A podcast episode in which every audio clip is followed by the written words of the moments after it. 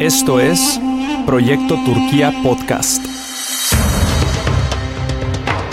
Un espacio para conversar acerca de Dios y la obra misionera en Turquía y todo Medio Oriente. Acompáñanos.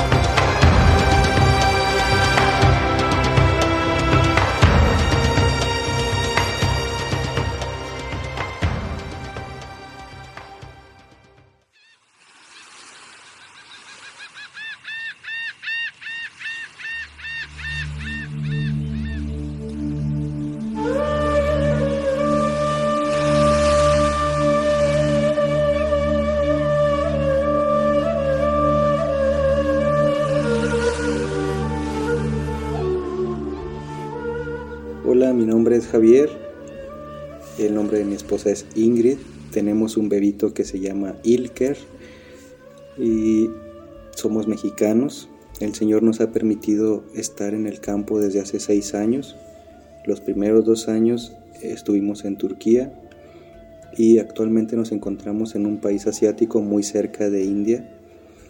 Y el Señor nos ha permitido hacer diferentes cosas desde que empezamos a servirle y este eh, cuando estuvimos en Turquía tuvimos la oportunidad de servir desde en el área de los niños enseñando inglés enseñando a tocar guitarra enseñando a dirigir la alabanza. También el Señor me permitió dirigir la alabanza en esa en la iglesia donde estuvimos sirviendo. Y pues fue una experiencia muy bonita que el Señor nos permitió tener de aprendizaje y de crecimiento.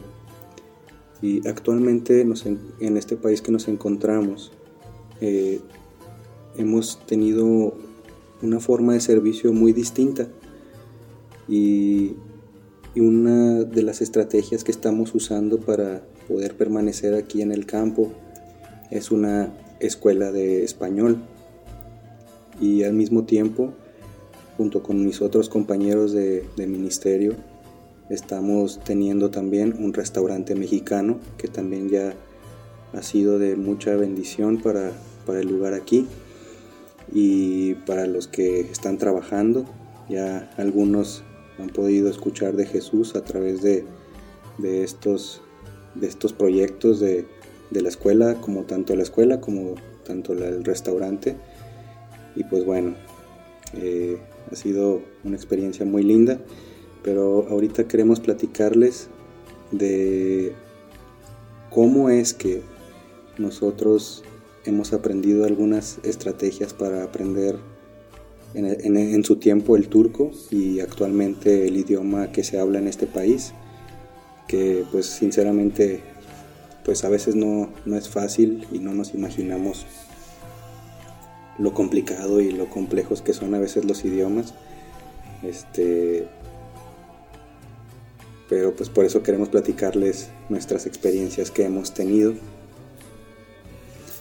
Y pues en mi caso, cuando estuvimos en Turquía, eh, a mí me servía mucho el hecho de que estaba dirigiendo la alabanza, ya que a veces también sin, sin saber completamente el idioma, este, el estar cantando, el estar memorizando las, las palabras de las alabanzas, las canciones, eh, eso le ayudaba a mi mente a acostumbrarse al idioma, yo creo, y, hacía que, estuviera más ágil, más despierto tal vez eh, mi cerebro cada vez que escuchaba el, idioma.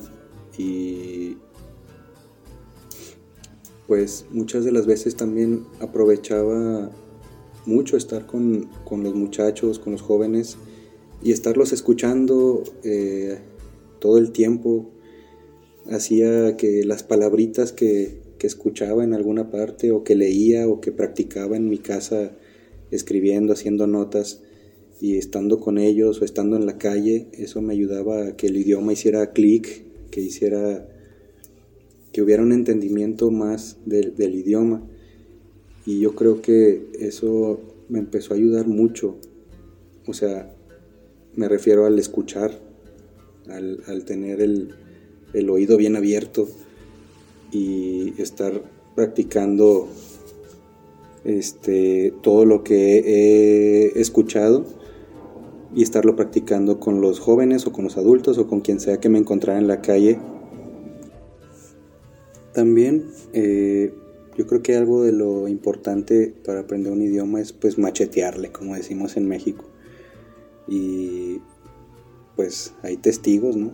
Casi la familia pastoral, casi todos este, me ayudaron bastante al, inicio eh, porque pues me encargaban que hiciera planas y planas, hojas y hojas de, llenar con verbos, verbos y verbos, este, conjugarlos al pasado, al presente, al futuro. Pero sí fue mucho de machetearle y el hecho de que ya les dije, de estarlo escuchando, hacía que hiciera clic en mi cerebro. Pero bueno, tú, ¿tú qué piensas, amor? ¿Tú, ¿Cuál es tu experiencia? ¿Cómo fue tu experiencia en esos dos años que estuvimos ahí en Turquía? Pues sí, está interesante lo que dices porque yo, como tú dices, me acuerdo que mi proceso de aprendizaje fue muy diferente porque yo soy el tipo de personas que pues necesitan de estar estudiando así solo. Y, y luego después de estar un buen rato estudiando pues animarse a practicar.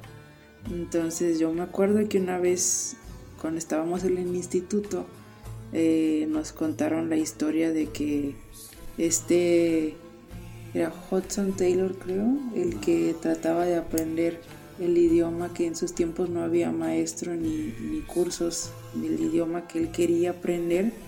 Entonces, pues según cuenta la historia, él, él, él había conseguido una Biblia en ese idioma, es un evangelio, ni siquiera la Biblia, un evangelio en, ese otro idioma y él con su propia Biblia de lado, él trataba de, ¿cómo se dice? De, comparar idiomas. De comparar un texto con el otro y tratar de descifrar qué significaba cada palabra así comparando los dos textos, además que el, otro idioma tenía pues estos símbolos y, el, y su idioma era inglés, entonces pues todavía más difícil. Entonces me acuerdo que cuando, cuando escuché esa historia, pues literalmente yo sí tenía ahí mi, tenía una Biblia en turco, tenía una Biblia en español y según yo me iba ahí subrayando palabras que me sonaban familiares y, y pasaba mucho tiempo tratando de escribir como tú dices, pero, pero también es cierto que, por ejemplo, para mí el, el primer año, pues no, no me entró muy fácilmente el idioma y este me acuerdo que necesitaba mucho tiempo de estar eh, sola y leyendo y repasando notas y me gustaba agarrar todos los, los papeles ahí de los mercados y todo lo que pudiera agarrar para leer o pasaba mucho tiempo así. Y este me acuerdo que fue muy difícil y por ejemplo, algo que, algo que he visto en nuestros alumnos aquí cuando están tratando de aprender español es que, es que a veces tú, o sea, uno se mete mucho en, en solamente memorizar o leer o escribir y todo eso. Y, y, no pasamos tiempo practicando lo que aprendemos. Entonces lo que pasa es que hay mucha gente que pues hace los ejercicios perfectos por escrito y que domina gramática, se hace oraciones en papel, pero tú sabes que cuando no pasas tiempo allá afuera hablando con alguien, pues es casi casi como tiempo perdido, porque al igual que, que un deporte o que un instrumento que vas a aprender por primera vez, para hacerte bueno tocando el instrumento o el deporte, tienes que practicar. Entonces se dice también que que el oído, la habilidad de escuchar tiene que practicarse igual. Entonces, si uno pasa mucho tiempo solamente con el libro y no, no afuera escuchando y hablando, entonces eso es lo más difícil porque lo último que, que tardas tú en, aprender es a, no entiendes los mensajes, no entiendes las conversaciones y, y no puedes hablar pero en papel todo está perfecto. Mm. Entonces sí es, es la parte más difícil que, que por eso pensamos, ¿no? Que, que, está muy bien pasar tiempo hablando, pero también se ocupa la parte de estudiar para algunos que son así como yo, que, que si no estudias un rato no, no se te queda realmente, pero si al, a la inversa solamente estudias y no pasas tiempo practicando, eh, híjole, la verdad es que te retrasas todavía más. Sí tiene que ser balanceado, o sea, sí pasar tu tiempo, revisar la gramática, revisar lo que has aprendido de palabras, verbos, este, frases y salir y no tener miedo de practicar y equivocarte. Recuerdo mucho y siempre lo digo de ejemplo que una vez fui a una panadería a pedir un nombre caliente porque en el turco este es erkek es hombre y ekmek es pan entonces la comparación, si lo comparas las dos palabras, este, eh, pues son muy similares. Pero si no te expones a esos errores, si no te expones a, al idioma, es muy difícil que pudieras aprender algo. Se aprende mucho de los errores. Y bueno, la verdad es que también nos ayudó eh, que ya teníamos una persona nativa que se sentaba con nosotros y aquí también lo seguimos haciendo que esa persona nos está pues revisando la pronunciación, la gramática y tan solo escuchar a esa persona hablar pues hace que estés como que tu cerebro trabajando, trabajando, tratando de entender. Mm. Entonces eso puede ser un amigo o puede ser una persona formalmente con quien tú te sientas a, a conversar y aunque solamente hablen del clima y todo pues esa es la meta que que te puedas comunicar. Entonces sí nos sirvió tener esa persona que yo me acuerdo que pues cuando empecé más a avanzar es cuando me veía con alguien cada semana, dos veces. Y este, y ahí fue cuando realmente apenas me empezó a, a fluir porque pasaba tiempo antes preparándome para esa conversación de 20 minutos y a mí me tomaba tres horas, cuatro horas prepararme para esa conversación de 20 minutos, pero llegaba con esa persona y, me ponía a hablar y era un monólogo y la persona me escuchaba y me corregía. Entonces eso era lo que yo necesitaba y es lo que necesitamos todos, o sea, estar como que hablando, con la excusa de hablar en cualquier momento y de cualquier manera. Eh, podemos decir que hay dos tipos de personas que están tratando de aprender algún idioma. Los que están en el lugar donde se está hablando el idioma que quieres aprender y los que están muy lejos, como en México o en, en otro país, que no se habla el idioma que quieres aprender. Los que estamos en el país, pues no nos queda otra más que darle, equivocarnos, aprender, seguir intentando y no rendirnos. y los que están lejos de, de, donde se habla el idioma, pues no nos queda más que, más que rascarle de donde se pueda. ¿Tú qué piensas, amor, de qué otras estrategias, qué otras cosas podríamos darle a nuestros amigos? Pues me acuerdo que eh, sobre todo cuando tienes otras ocupaciones así o como tú dices que no hay gente con quien puedas hablar y practicar tanto, pero yo creo que hay que buscar la manera de compensar que no podemos estar así como practicando todo el tiempo. Entonces, algo que creo que nos ayudaba mucho era que eh, podemos tener acceso a, a, las series que hablaban en ese idioma, ¿no? En el turco.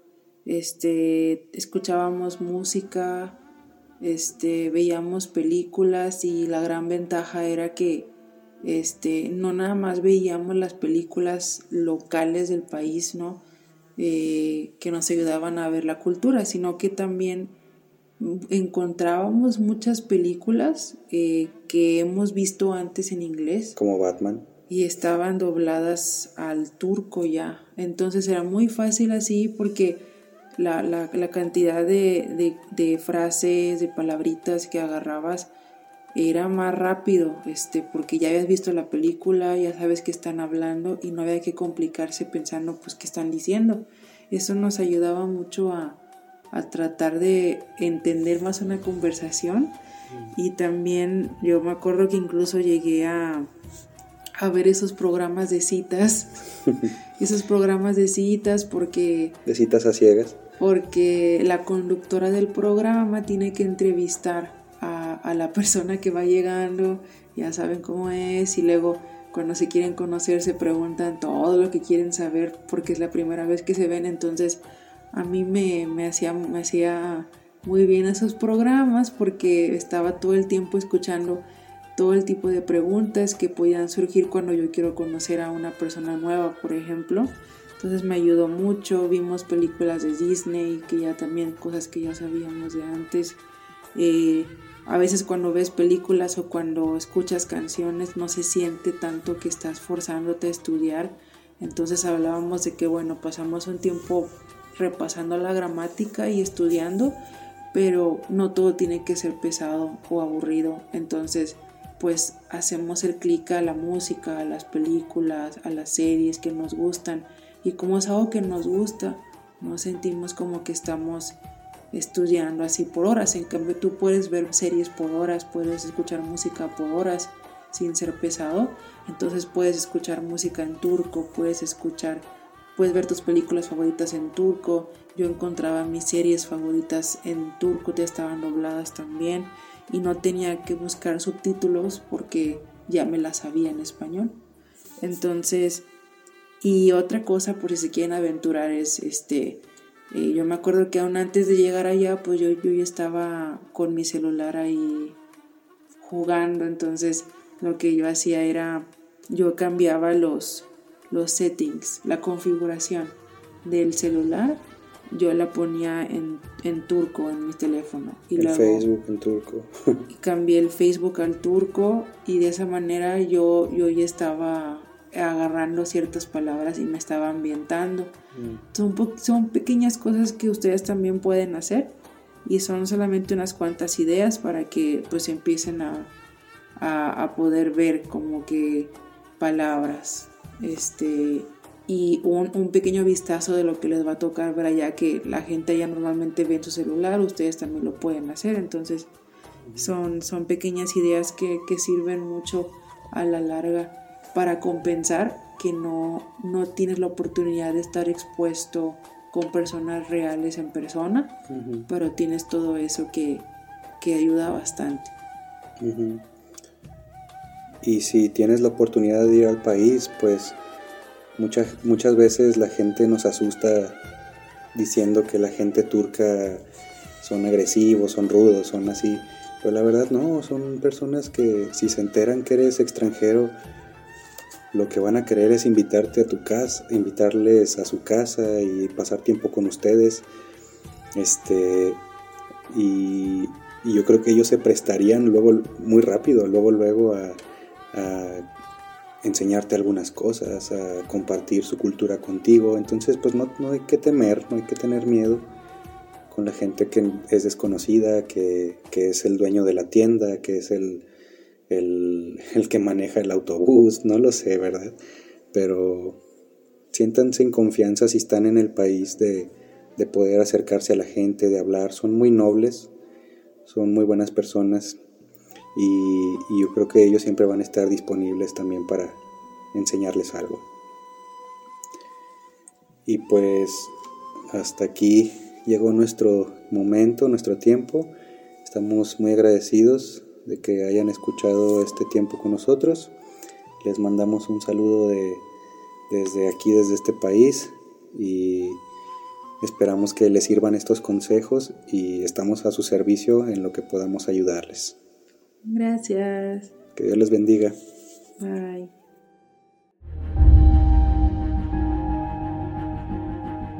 Esta generación de cristianos es responsable por esta generación de almas. La iglesia que no está involucrada en misiones no está completa. No existe ningún país cerrado, siempre y cuando se esté dispuesto de entrar y no regresar. Jesús dijo, id debería ser la excepción que darse. Esto fue Proyecto Turquía Podcast.